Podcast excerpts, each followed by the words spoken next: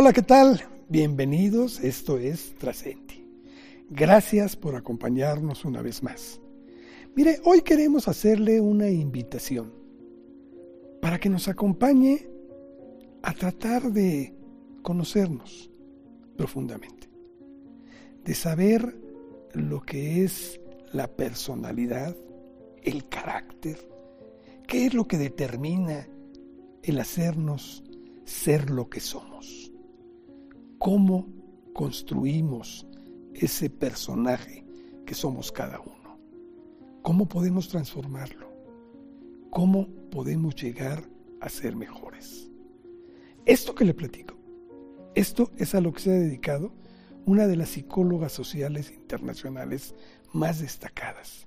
Ella es Rosa Rabani. Y nos conectamos con ella hasta Barcelona, España. ¿Por qué?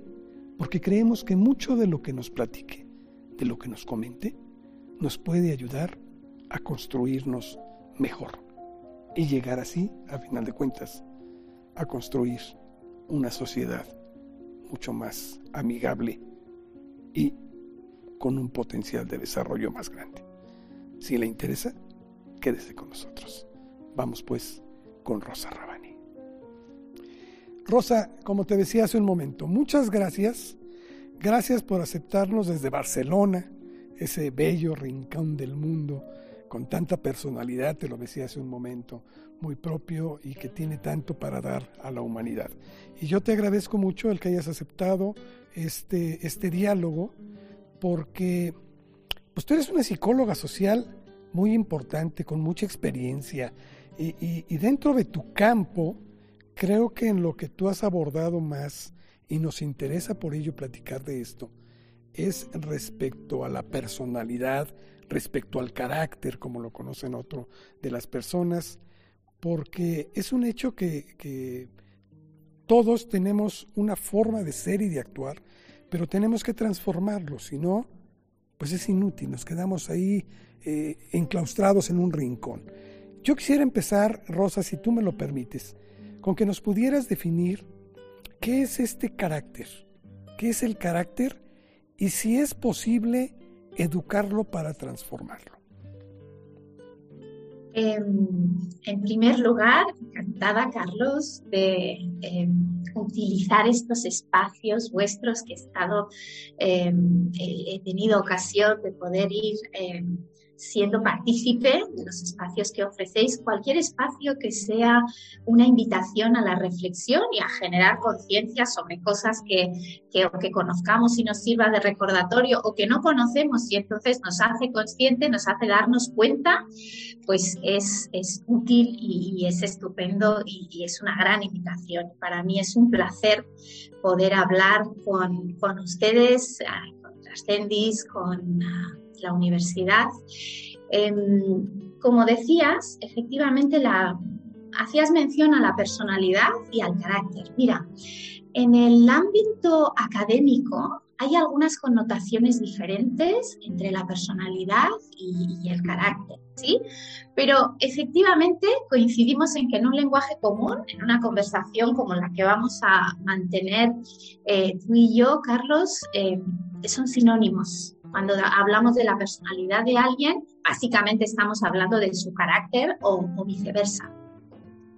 Y algunas cuestiones al respecto las intuían, o, más que intuirlas, pues eh, algunos privilegiados las intuían, pero hemos tenido la suerte en los últimos años, a las personas que nos ha tocado vivir en este momento, pues somos privilegiados porque para muchas de nuestras intuiciones viene ahora la ciencia y nos aporta datos, nos aporta objetividad y nos aporta información interesantísima sobre cómo realmente funciona, cómo realmente funcionamos las personas y nos aporta algunas conclusiones eh, brillantísimas sobre, sobre el carácter. ¿no? Nos dice, por ejemplo, la ciencia que todas las virtudes del carácter, como por ejemplo, em, ¿qué te digo yo? Pues la paciencia, la perseverancia, la generosidad, la amabilidad, la cortesía, la honradez, la integridad o el sentido del humor o la seguridad o el sentido de la justicia, sí, y un largo etcétera,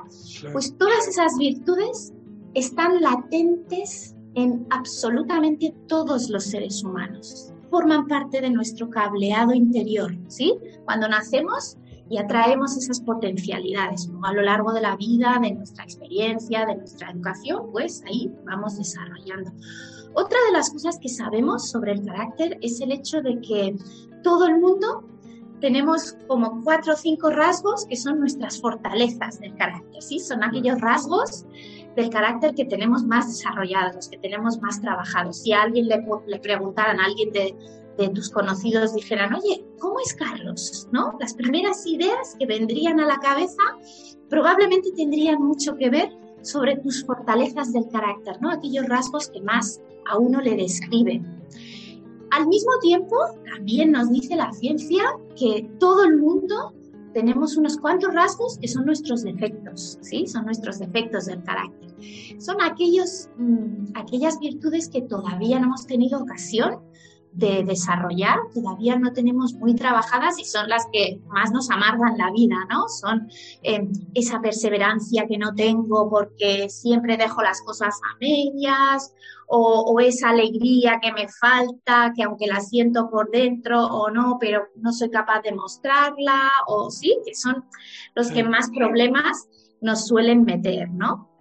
Yo digo siempre, hay un poquito en broma, pero también un poquito en serio, que los recién enamorados que nos estén escuchando en estos momentos em, pensarán que su enamorado o su enamorada no tiene absolutamente ningún defecto y que es la perfección personificada. Pues lamento tener que insistir en que la ciencia no avala eso, porque todo el mundo tenemos algún defecto y ese es nuestro camino de ir desarrollando ¿no? a lo largo de la vida. Pues la combinación de todas esas virtudes es lo que consideramos el carácter, ¿sí? Lo mucho lo poco que tenemos cada uno de esos rasgos desarrollados en nosotros, pues es lo que consideramos que es el carácter. Oye, Rosa, entonces, si todos los seres humanos nacimos con estas características y estas potencialidades, ¿por qué en algunos estas virtudes se adormecen y prefieren destacar otras que a veces no son tan positivas como tú lo dices. Hay virtudes y hay defectos. Y muchas veces nos vamos por fortalecer los defectos y no las virtudes. ¿Por qué? Mira, sobre todas estas cuestiones, verás que la psicología del carácter es como una disciplina em, relativamente nueva, relativamente joven, al menos en cuestión de estudios científicos, porque de carácter y de virtudes, fíjate, si hace miles de años que se, que se habla, eh, mira, el que se considera eh, el, padre de la psicología del carácter, fíjate, Aristóteles, desde entonces, incluso seguramente desde antes, ¿no? Que, que, se hablaba de todas estas cuestiones y se manejaban virtudes del, del carácter, ¿no? Lo que pasa es que en los últimos años son todas estas cuestiones sobre las que hemos reflexionado mucho. Ha habido muchas personas a lo largo de la historia que, se han hecho estas mismas reflexiones y estamos paulatinamente em, llegando a, a, través de la investigación, a través de los estudios que se van realizando al respecto, pues se van llegando a conclusiones interesantísimas. La cuestión no es que em, desarrollamos defectos. La idea es más que tenemos esas virtudes latentes pero no las hemos trabajado. Es decir, uno no es impulsivo. Los seres humanos no nacemos, por ejemplo, impulsivos por naturaleza. No, los seres humanos tenemos la capacidad latente, tenemos la potencialidad de aprender a ser reflexivos, pero cuando eso todavía uno no lo aprendió, pues la tendencia es a ser impulsivos, a hablar antes de pensar, a hacer antes de pensar y a meter la pata pues en unas cuantas ocasiones en nuestra vida, ¿no? Pero la idea es que conocernos a nosotros mismos consiste un poco en hacer esa, esa reflexión, ¿no? Esa introspección, esa mirada interior de quién soy yo, de cuáles son mis fortalezas de cuáles son esos rasgos que más me describen a mí, ¿sí?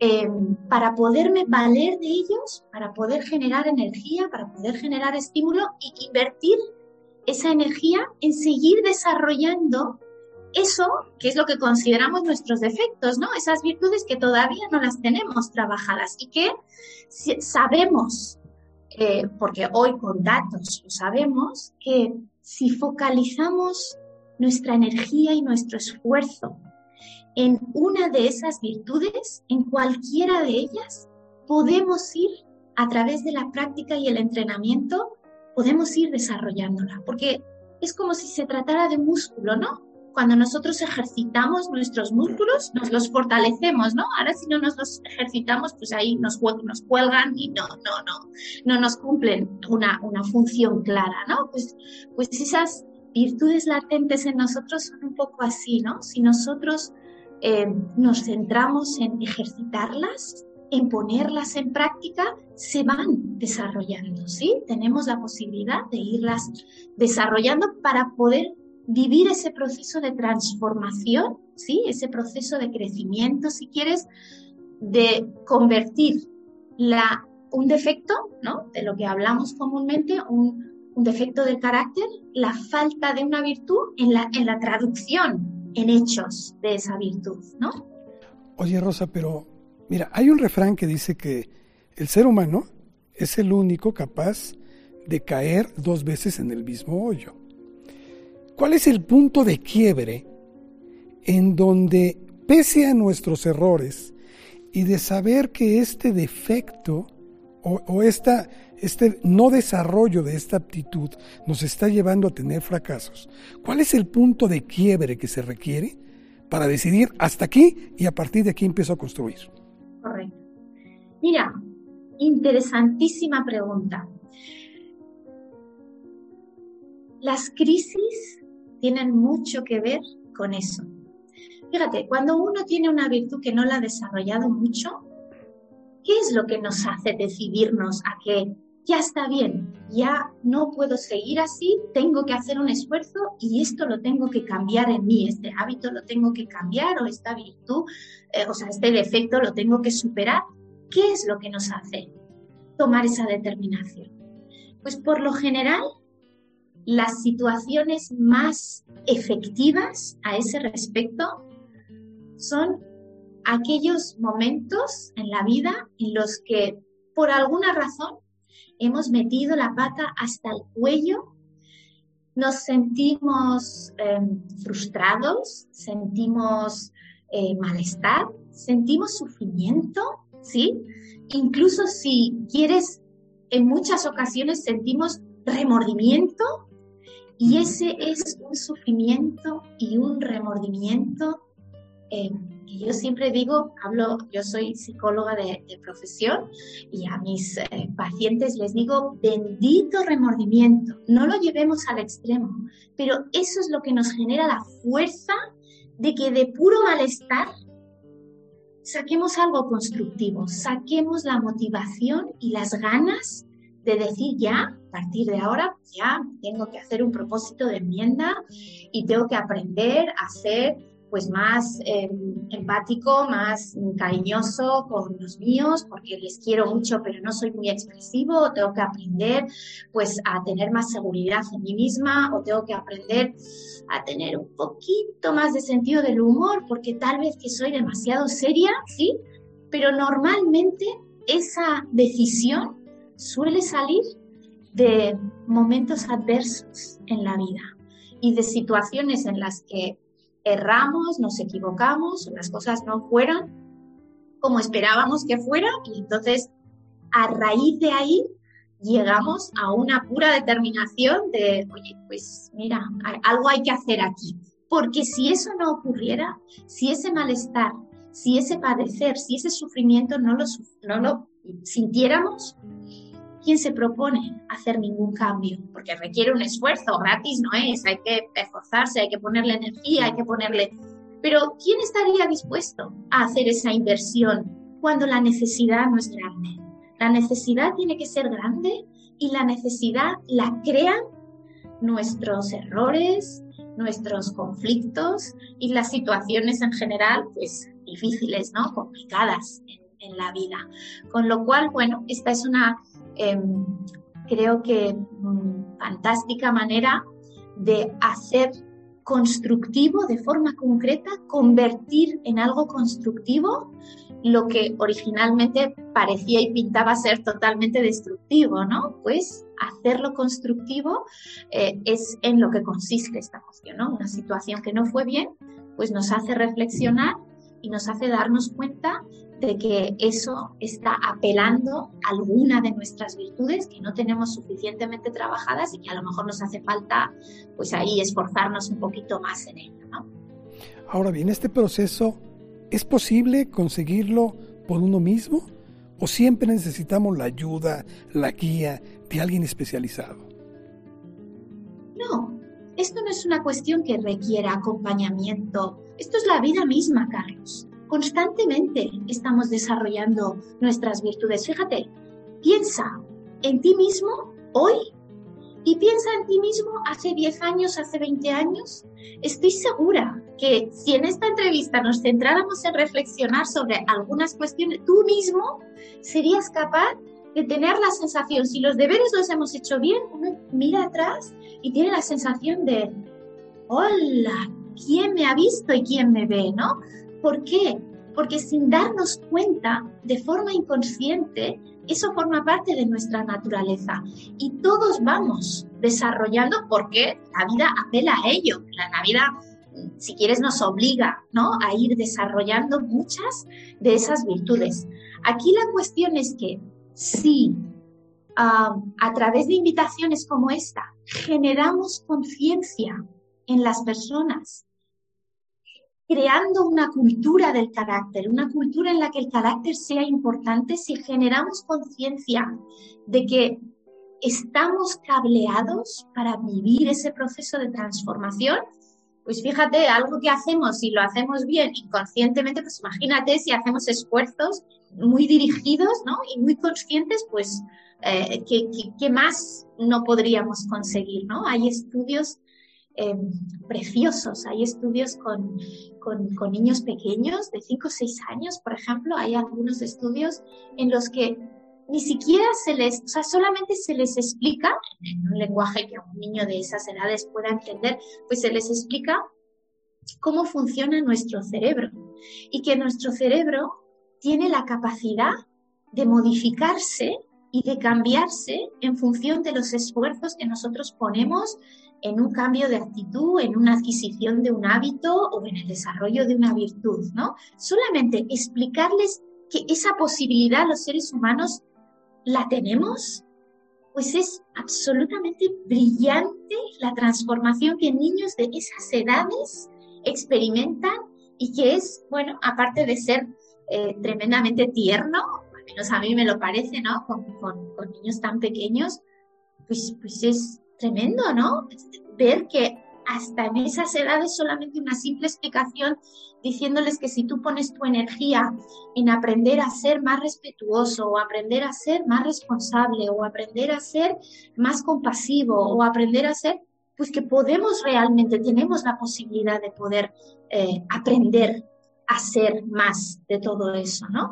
Entonces, mm, creo que lo esencial es que sepamos que esa posibilidad la tenemos y la vida misma nos acompaña. Si bien es cierto que a veces hay algunas cuestiones que, bueno, que se nos resisten un poco más de la cuenta o que nos amargan la vida un poco más de la cuenta o que hemos hecho todo lo que hemos sabido y todo lo que hemos podido y ahí no conseguimos nada, bueno, pues ahí puede ser útil la intervención o el acompañamiento de un profesional.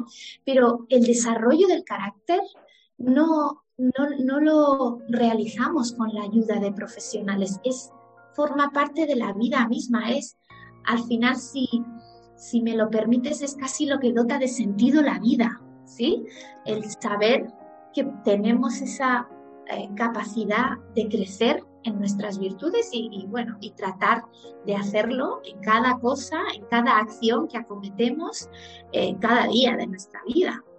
Claro. Hace un rato hablabas de estudios y tengo entendido que hay un, creo que se llama programa de virtudes, que fue creado por cuatro personas en el mundo, que ha tenido una gran aceptación y que se aplica de hecho en muchos países del mundo. ¿Nos podrías hablar al respecto? Sí, interesantísimo. El programa o el proyecto Virtudes em, surgió, fíjate, surgió al inicio de los años 90. ¿sí? Es un programa psicoeducativo que gira en torno a las virtudes, al desarrollo de las virtudes y aunque pareciera que por el nombre Proyecto Virtudes, pues su corazón son las virtudes, su corazón no son las virtudes, son cinco estrategias, ¿sí?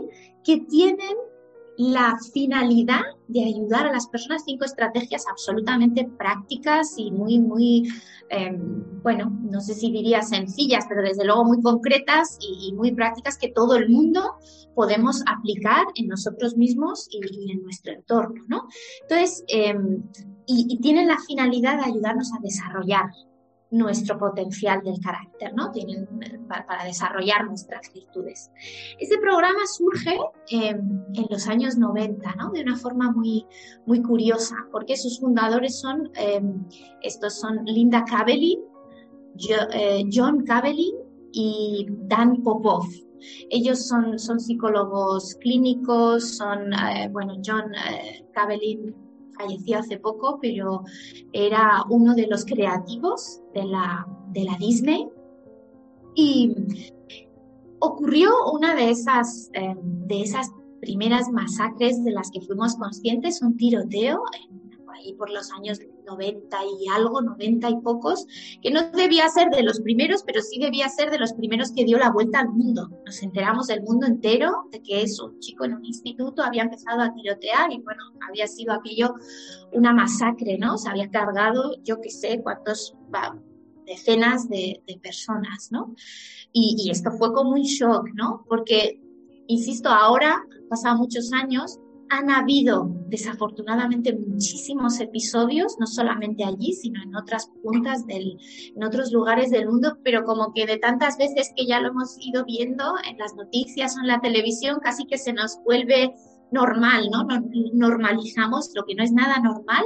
Y esto es precisamente lo que ocurrió, el shock que generó en toda la población de, de Estados Unidos y fuera de Estados Unidos, eh, generó esa reflexión en estos, tres, eh, en, en estos tres profesionales que se preguntaron, oye, dedicándonos nosotros a, las profesiones que nos dedicamos, eh, bueno, tendremos que tener algo que decir al respecto. ¿Cómo puede ser que estas cosas estén ocurriendo en el mundo y, qué habrá que hacer? Y que, bueno, pues hay un poco perdidos, cargados de muy buenas intenciones, pero todavía perdidos para saber pues, qué es lo que había que hacer. Empezaron a hacer como un estudio en todas las tradiciones culturales y sagradas en, el mundo, en todas, no sé, pero muchas, sí, hicieron como un repaso general y detectaron muchísimas cosas interesantes, pero que ponían el foco en las grandes diferencias entre diferentes culturas, ¿no?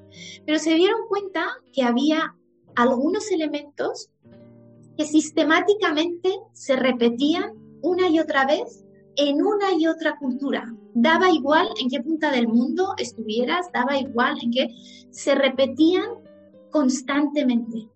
Y esas cuestiones que se repetían eran las virtudes.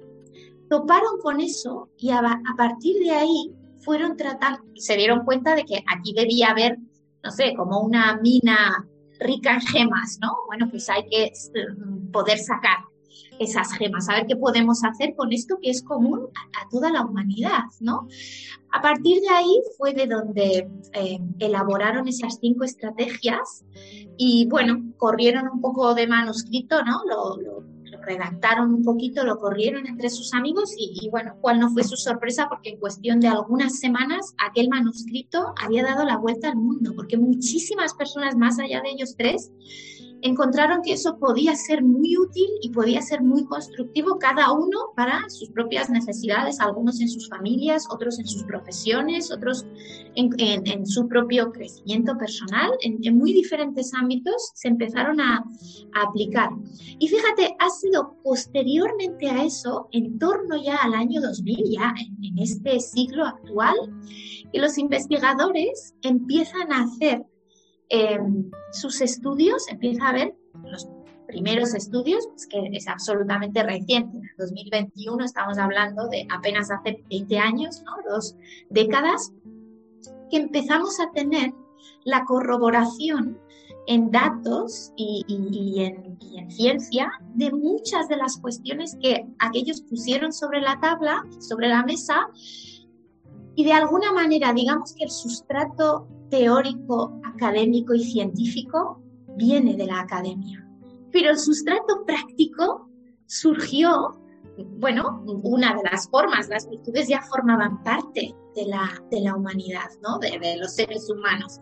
Pero al tratar de sistematizarlo, de sistematizar la forma de poder desarrollar esas virtudes, pues ocurrió años antes, ¿sí? Porque un grupo de personas pues se dieron cuenta de que ahí eh, podía haber interés y podía haber algunas reflexiones muy interesantes y que podíamos utilizar en, en, nuestro beneficio. ¿no? Desde entonces el proyecto Virtudes pues, ha recibido todo tipo de reconocimientos de las Naciones Unidas, de la UNESCO, de... Fíjate, porque en definitiva, pues ¿qué son las virtudes? Sino patrimonio, ¿no? Patrimonio tuyo y mío, patrimonio de esta humanidad, ¿no? Eh, que si no, las virtudes humanas podría ser eh, parte de ese, de ese patrimonio nuestro, ¿no? Dices que todo, todo ser humano nace con estas posibilidades. Es decir, ahí están como una semillita que depende de nosotros. Si la regamos, crecerá. Si no la regamos, va a permanecer ahí. Pero yo creo que mucho de esto eh, se puede hacerla florecer en la familia, que es el primer vínculo. Y aquí quisiera yo hablar de algo que yo creo que es el músculo más poderoso que tenemos y que pocos pueden pensar que es ese, pero creo que es la lengua. Porque con una lengua exaltamos o destruimos. Y muchas veces no nos damos cuenta que podemos hacerlo incluso con nuestros propios hijos. ¿Cómo actuar en el seno de la familia para potenciar que el jardín que crezca sea de flores y no de espinos? Efectivamente, la lengua, hay que ver esa lengua, qué poderosa que es y qué cuántas cosas podemos conseguir con, el uso del, lenguaje, ¿no? Eh, mira, utilizar el lenguaje de las virtudes es precisamente una de las cinco estrategias que comentábamos del proyecto Virtudes, porque claro, los seres humanos cuando nacemos, los, los bebés, los recién nacidos, no tienen una identidad desarrollada, no tienen una conciencia de quiénes son y de cómo son y cuáles son sus fortalezas, cuáles son sus defectos, por no tener no tienen ni, ni conciencia ni de su propia existencia, ¿no? Es con algo de tiempo que van desarrollando esa conciencia y esa identidad. ¿Y cómo lo hacen? Pues lo hacen efectivamente con el acompañamiento de las personas que les rodean. Y las personas más inmediatas que rodea a, cualquier niño pues son el papá, la mamá, la tía, la maestra, la abuela, la, ¿sí? esos son eh, nuestros acompañantes más inmediatos, ¿sí? Eh, ¿Y cómo lo hacemos? Pues tú has dado la clave, con ese músculo tan poderoso que es la lengua, ¿no? A través del lenguaje, es de la forma en que las personas que nos rodean se dirigen a nosotros Así es la identidad que vamos desarrollando. Es como si cada persona de nuestro entorno fuera un espejo en el que nosotros nos miramos, porque nosotros no tenemos la capacidad de mirarnos a nosotros mismos. Los seres humanos, si viviéramos solos en una isla desierta, no tendríamos conciencia de nosotros, ni, de cómo somos, ni de quiénes somos. Es en ese espejo que nos hacemos conscientes de quiénes somos, ¿sí? En ese espejo cuando a través del lenguaje alguien se dirige a nosotros como por ejemplo con expresiones como eres un parado, es que como no te espabiles no vas a llegar a ningún sitio. Hay que ver, es que no se puede ser tan parado en la vida, ¿sí? O pesado, madre mía, este hijo mío, pero qué puede llegar a ser, ¿no? O ¿de dónde habrá salido este hijo tan tozudo, ¿no? ¿Cómo, puede ser que sea tan cabezón y tan tozudo, no? Cuando nosotros nos dirigimos a las personas con esas expresiones, es como si les estuviéramos diciendo, mira, mira, mira en este espejo. esto es lo que tú eres, tú eres así, le estamos diciendo cómo él es. ¿Y cómo sería la realidad si en el espejo que nosotros ponemos delante de quien quiera, de alguien, de nuestros hijos o, de quien sea, realmente las palabras que quedaran reflejadas fueran las virtudes, a través del lenguaje de las virtudes, ¿sí? Qué diferente sería nuestra identidad, qué diferente sería el concepto que tenemos de nosotros mismos. Hoy en día se habla mucho de, la autoestima, ¿no? De, en la consulta, pues todo el mundo viene buscando alguna forma de autoestima, pues a mejorar la autoestima de mi hija o de la de mi mujer, o vengo a poder mejorar mi autoestima. Oye, ¿de qué estamos hablando si no es al final? De autoestima, ¿no? De la, de la imagen que tenemos de nosotros mismos. Pues esa imagen se puede construir de muchas maneras, pero si planteamos a través del uso del lenguaje el irla construyendo a base de virtudes, pues que mucho mejor identidad desarrollaremos una, una identidad mucho más constructiva, mucho más positiva, si quieres. Positiva no en el sentido de em, no vivimos en los mundos de, de Yuppie, ¿no? no estamos hablando de una actitud infantil, no, estamos hablando de realistamente positiva, ¿sí? Y una de las, de las claves del uso del lenguaje em, Ah, hay, hay, unas cuantas, pero hago referencia a una que me parece importantísima, que es utilizar el lenguaje para reconocer, para reconocer las virtudes que otras personas, por ejemplo nuestros hijos, es a los que hacíamos referencia, eh, puedan poner en práctica en un momento determinado. Practicar una virtud hasta que no forma parte ya de nuestro, de nuestro inconsciente, es un esfuerzo. Cuando uno todavía no ha desarrollado una virtud, cuando uno todavía no ha desarrollado un hábito, practicarlo es un esfuerzo. Y ese esfuerzo debe ser visto.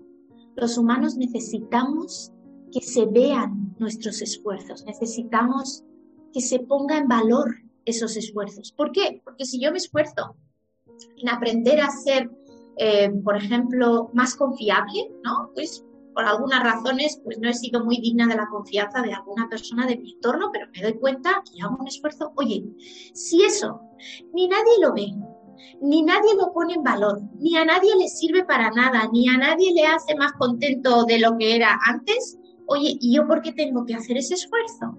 ¿A mí qué me aporta? Pues no me aporta nada, ¿no?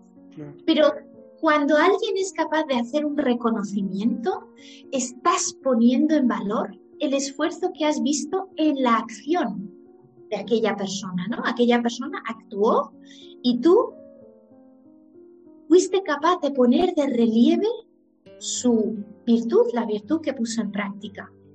Y parece ser, todo apunta a que la fórmula más efectiva de hacer un reconocimiento, se puede hacer de muchísimas maneras. Puedo decir, por ejemplo, em, a mis hijos, hablábamos de, de, los hijos, ¿no? de los niños, de los jóvenes, aunque dicho sea de paso que todo lo que yo estoy explicando no es privativo de los niños, es privativo de todos los adultos, o sea, es aplicable a cualquier edad, porque esa capacidad la tenemos en todo momento en la vida. Pero Em, si alguien puso en práctica una virtud, la fórmula es la de la virtud que se practicó más la acción.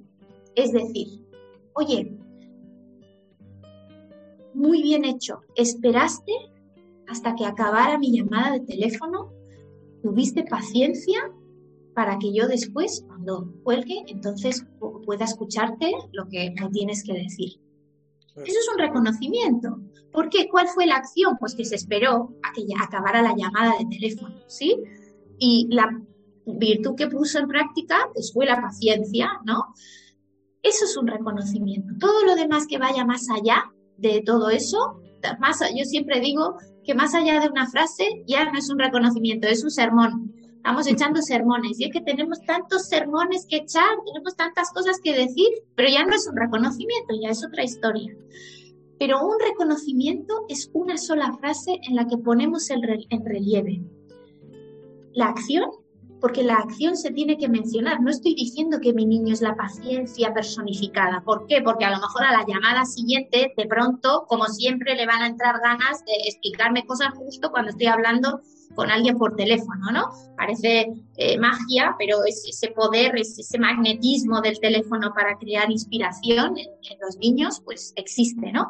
Pues no estoy haciendo eh, una enmienda a la totalidad en positivo, no sé cómo decirte. Estoy reconociendo una acción, esa acción en particular. Porque si lo hiciera en general, a lo mejor más sería, no sé qué expresión debéis utilizar en México. ¿Utilizáis la expresión de, hacer la pelota? Nosotros decimos, pues este me está haciendo la pelota, ¿no? Sí, pues es como si estuviéramos como elogiando gratuitamente y no es eso lo que pretendemos hacer. Lo que queremos es poner de relieve algo que la persona hizo, una acción concreta. Y la acompañamos de la virtud, porque nombrar la virtud nos ayuda a desarrollar esa identidad. ¿Sí? Nos ayuda a darnos cuenta de que, mira, pues en esta ocasión he sido paciente, en otra ocasión he tenido determinación, en esta otra ocasión pues he sido creativo, en esta otra ocasión pues me he preocupado por los demás. En esta otra ocasión, pues he compartido mis cosas y he sido generoso. En esta otra ocasión, bueno, cada ocasión, pues su propia virtud. Y es que el ser humano está ávido de reconocimiento, porque vivimos un mundo tan acelerado, tan despersonalizado, que terminamos por convertirnos en un número y pensar que aquello eh, que, que hacemos a diario es algo que es intrascendente y por dentro nos duele. Mira, fíjate, si cualquiera de nuestros oyentes, nuestros espectadores, pensaran en su día a día, un día cualquiera, ¿no? Piensa tú en un día cualquiera, un día como hoy, ¿no? Desde que uno se levanta, desde que uno abre los ojos y se pone en marcha, hasta que uno se va a dormir, fíjate la de cosas que todos nosotros llegamos a hacer como fruto de un esfuerzo, a veces como fruto de un enorme esfuerzo. Y nadie nunca se nos ocurre decir, oye, qué bien, una palmadita en la espalda, qué bueno que eres con tus preguntas inspiradoras, qué bien que lo hiciste, ¿no? Qué, qué gran profesional, qué lo que sea, qué buen papá o qué buena mamá o todo nos pasa desapercibidos. ¿Por qué? Pues porque tenemos, yo siempre digo, tenemos un ojo muy fino, muy fino y muy agudo que detecta automáticamente todo lo que se hace mal, todo lo erróneo, todo lo defectuoso, todo lo que no es funcional. Y sin embargo, nos cuesta ver todo lo demás, que es muchísimo más, que es mucho más efectivo si somos capaces de verlo para poder ayudarnos a cometer nuestro proceso de transformación. Y sin embargo, todo eso pues lo damos por supuesto, lo damos por sentado, como que, oye, pues solo faltaría, ¿no? En el trabajo de uno, ¿para qué a uno le van a reconocer? Pues si ya le pagan un sueldo. Oiga, pero aparte del sueldo, que evidentemente un buen sueldo hay que ver lo bien que alimenta, pero nos alimentamos de reconocimientos. Hay veces que cuando hablo con, padres de, jóvenes o de niños o de me dicen, y no se nos va a hacer como, em, como adicto, ¿no? se va a convertir en un buscador del reconocimiento, se nos va a hacer reconocimiento adicto. No pasa nada, no temamos. No se nos va a convertir nació siendo reconocimiento adicto, porque el reconocimiento es el motor de su cambio, de su proceso de transformación. El reconocimiento es lo que nos genera energía, es lo que nos genera gasolina para poner en marcha el, vehículo del cambio, ¿no? El vehículo de la transformación. Nació así, lo que pasa es que luego, como no recibió muchos reconocimientos, pues bueno, pues se fue resignando, ¿no? Se fue habituando, fue aprendiendo a pasar por esta vida sin que nadie nunca le vea y sin que nadie nunca ponga de relieve las cosas buenas que uno es capaz de ir haciendo. Fíjate, los niños que todavía no han atravesado ese proceso de resignación. A veces si te viene un niño y te enseña un dibujo, ¿no? Mira, mira papá, mira qué dibujo he hecho. Y el papá anda a lo mejor ocupado en sus cosas y en sus historias y, ah, sí, sí, sí, muy bien. El otro no se resigna. Te vuelve a insistir, pero mira papá, mira, mira el dibujo que he hecho. Y al final, como no le respondas bien, te dice, pero ¿te gusta mi dibujo? ¿Ves? Te está apelando a que, oye, dime algo, ¿no? Posiciónate, como digo, manifiéstate, ¿no? De alguna manera, pues eso es lo que necesitamos todos, porque eso es una necesidad humana, no es una necesidad privativa de los, de los niños, ¿no? lo necesitamos todos. Lo que pasa es que, bueno, pues si somos conscientes de que necesitamos generar, necesitamos crear esa cultura del carácter a la que hacía referencia antes, en la que desarrollar el carácter sea importante tanto en nosotros mismos como en las personas que nos rodean, bueno, pues todas estas cuestiones, ¿no? Se van a ir poniendo mucho más de relieve y vamos a poder exprimirlas y amortizarlas mucho más en el potencial que nos aportan. Y es que así construiríamos una sociedad más armónica, una sociedad en donde podamos velar el uno por el otro, más que el aprovecharnos el uno del otro. ¿no? Creo que todo esto es importante. Por eso te agradezco mucho esto que nos has hecho reflexionar sobre esta necesidad de, de descubrir y, que tenemos la capacidad, que ahí están, pero muchas veces están adormecidas estas virtudes y que tenemos que descubrir nuestros defectos eh, para minimizarlos y a partir de ahí empezar a crecer en estas virtudes. Yo te quisiera hacer una pregunta que, es recurrente aquí en, este programa porque creo que es una obligación para todos, pero me gustaría conocer tu concepto. ¿Para ti qué significa trascender? Trascender para mí es la, es la esencia de la vida. Fíjate, déjame que haga referencia para responderte a otra de las estrategias del proyecto Virtudes. Mira, de las cinco estrategias, yo diría que la más eh, personal, la más íntima de las cinco estrategias, es la que se llama honrar nuestro ser interior o honrar nuestro espíritu, ¿sí? ¿Por qué? Pues porque los seres humanos venimos con toda una serie de necesidades, ¿sí? Cada vez tenemos más conciencia de que nuestras necesidades físicas las necesitamos, las, las, tenemos que honrar, las tenemos que cubrir y nos cuidamos, pues nuestra alimentación, nuestro deporte, nuestro descanso, ¿no? Todo eso. Luego tenemos toda una serie de necesidades a nivel emocional, ¿sí? Que al mismo tiempo alimentamos pues fortaleciendo nuestros vínculos afectivos con las personas que nos rodean y, demás. Nuestras necesidades más racionales y más intelectuales también las solemos tener muy en cuenta porque el ser humano eh, es curioso por naturaleza y tiene esa necesidad básica de aprender y de conocer y hacerlo constantemente y a lo largo de toda la vida. Pero mira, hay toda una serie de necesidades eh, espirituales que son, al menos en el entorno en el que yo me muevo, son de las más eh, ignoradas, de las más ninguneadas, son las grandes olvidadas, ¿sí? Eh, porque vivimos en un, en un mundo escéptico, ¿sí? Pero creo que no deberíamos, no deberíamos identificar esas necesidades espirituales con lo que muchas personas eh, les tira para atrás. Eh, no sé cómo es la vivencia eh, en México. Creo que tenemos en algunas cuestiones mucha más, muchas más cosas que nos, nos asemejan que las que nos diferencian, ¿no?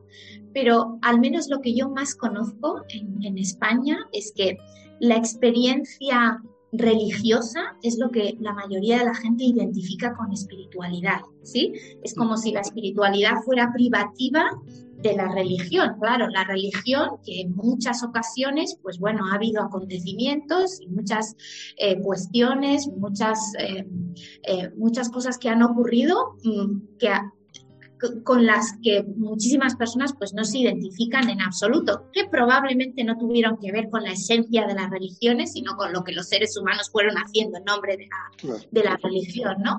Pero, y por eso me encuentro muchas veces muchos velos, ¿no? Que, que nos separan. Por ejemplo, yo casi nunca, aquí porque me has hecho la pregunta sobre trascender directamente, ¿no? Pero en muy pocas ocasiones hago referencia a honrar el espíritu cuando hablo de esta estrategia. Siempre digo honrar nuestro ser interior. ¿Por qué? Porque mira, a veces o en la consulta o en las formaciones o tal, en cuanto digo espíritu, hay un grupo de personas que levantan la mano y dicen, bueno, y si yo no soy creyente, entonces ¿cómo lo hacemos, no? Bueno, pues no pasa nada. Si eso realmente es una necesidad humana, da igual de dónde cada uno venga y qué creencias tenga y que si esa es una necesidad de todos, tiene que haber un discurso que sea eh, aceptable por todos, porque todos necesitamos ir cubriendo esa necesidad, ¿sí? Y en ese sentido, bueno, a veces las palabras eh, nos ponen como velos delante, ¿no? Y, no, no nos dejan ver realmente lo que hay más allá. Y lo que hay más allá es que nuestra capacidad de inteligencia, eh, inteligencia espiritual, de nuevo, es una capacidad latente, como tantas otras tenemos. Tenemos la capacidad lingüística, por ejemplo, pero requiere de que alguien nos hable. Sabemos que un ser humano viviendo en la selva, ¿no? como en los dibujos animados, nunca desarrollaría el lenguaje. Necesita de interacción entre las personas y necesita de poderse desarrollar, necesita cultivarse para poderse desarrollar. Pues exactamente lo mismo pasa con esa eh, capacidad nuestra, inteligencia espiritual, que latente la tenemos todos, todo el mundo tenemos la necesidad de hacernos preguntas existenciales, de dónde venimos, hacia dónde vamos. Todo el mundo necesitamos poder entender el significado de la adversidad, el significado del sufrimiento, el significado del, bueno, de, los momentos de, malestar, de pasarlo mal en, la vida, ¿no? Hay muchísimas cuestiones que tienen que ver con ese dotar de sentido profundo la vida. Y trascender tiene que ver con todo ello, tiene que ver, para mí, es la esencia, ¿no? De ese, em, de ese esa inteligencia espiritual. Lo que pasa es que trascender se tiene que poder entender por todas las personas al margen de que su creencia sea que la existencia del ser humano es una existencia que trasciende, ¿no? Que va más allá, tal vez si quieres que va más allá de esta vida. Yo digo, dentro de la de, una cultura religiosa, la que sea, pues el concepto de trascendencia pues es obvio y es bastante fácil de entender. Pero incluso en una cultura, si quieres, laica, que quiera quitar del medio muchas de las cuestiones que tienen que ver eh, con lo estrictamente eh, religioso, con la experiencia religiosa, trascender es importante. ¿Cuál es la huella que yo quiero dejar cuando ya no esté? ¿Qué quiero que recuerden de mí? ¿Qué quiero que quede de mí? Eso es lo que trascenderá. Y desde luego eso trascenderá para los creyentes y para los no creyentes. Y aquí es donde vinculo de nuevo con esa cultura del carácter. Al final lo que quedará después de ti y después de mí serán los grandes esfuerzos que hayamos hecho para desarrollar esos rasgos de nuestro carácter. Será esa trayectoria de vida que habremos ido construyendo en interacción con un montón de personas que han pasado por todo este viaje y con las que fuimos capaces de poner en práctica unas u otras virtudes. Eso es lo que quedará de nosotros, esa es la huella que quedará, eso es lo que trascenderá. Mm, lo entendamos en esta vida como el recuerdo de los que queden aquí, lo que pensarán de nosotros, o sea que realmente tengamos una creencia firme en una vida, en, una, eh, en un plano que va más allá de este, de, de, del actual, y, y, en el que también lo que quedará allá serán nuestras virtudes y, la esencia de nosotros. Ya, entonces, cuerpo, tiempo, espacio no existirá, creemos que no existirá, pero la esencia de nuestras virtudes, pues para aquellas personas que compartan esa creencia de trascender, pues eh, ese viaje continúa, si bien que en otros estados y en otras formas que, que desconocemos. Así pues, este proceso de construcción no acaba nunca. Hay que seguir hasta el último suspiro.